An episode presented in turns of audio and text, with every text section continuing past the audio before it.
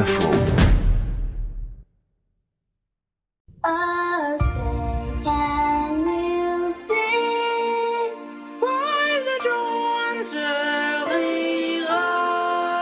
L'hymne américain chanté par des enfants à la convention démocrate qui laisse place ce lundi à celle des républicains. Deux conventions tenues par vidéoconférence Covid-19 oblige. Et je suis quant à moi ces centaines de meetings qui n'auront donc pas lieu cette année. En 2016, Hillary Clinton avait tenu 278 réunions publiques, 302 pour Donald Trump, lequel avait signé un record d'affluence dans l'Alabama avec 28 000 personnes rassemblées dans un stade. Rien de tel euh, cette année et c'est dans un stade aussi mais pratiquement vide dans le Delaware que le candidat Joe Biden a clôturé hier la convention démocrate. Ne vous y trompez pas, ensemble, nous pouvons et nous allons surmonter cette période sombre en Amérique.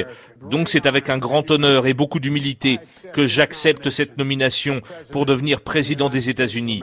En France, seul le Modem opte cette année pour une rentrée 100% virtuelle. Les autres partis organisent des universités d'été dans des formats remaniés. Les Verts, par exemple, pas plus de 500 personnes en même temps à la cité fertile de Pantin en région parisienne où se tiennent les journées d'été. Mais ça valait quand même le coup de maintenir le rendez-vous pour euh, l'eurodéputé David Cormand. On avait prévu dès l'origine, hein, compte tenu de la crise sanitaire dans laquelle nous sommes, même de faire 100% numérique. Après, vous savez, la politique et la vie sociale en général, c'est aussi pouvoir avoir des interactions. Olivier Hubeda, consultant en stratégie politique et publique, voit une similitude avec le spectacle vivant. C'est exactement comme écouter un disque, puis euh, voir euh, le concert en live. Pour l'anecdote, Olivier Hubeda, c'était euh, l'organisateur des meetings de Nicolas Sarkozy en 2007. Il n'y a pas de communion tant qu'il n'y a pas de, de charnel. Le meeting, c'est un moment, un espace un esprit, une ambiance, rien qu'une entrée. L'entrée du candidat, c'est quelque chose qu'on travaille de telle sorte à ce que tous les sens soit en éveil, ce qu'on voit, ce qu'on entend. La virtualisation de la vie politique pose aussi la question de la citoyenneté numérique qui n'existe pas à ce jour parce que par essence, le web est un espace ouvert.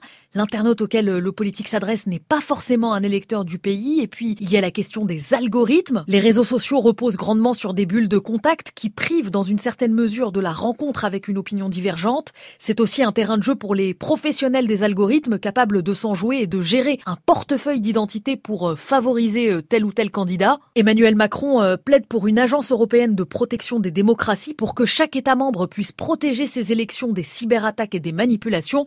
Pour l'heure, cette instance n'existe pas.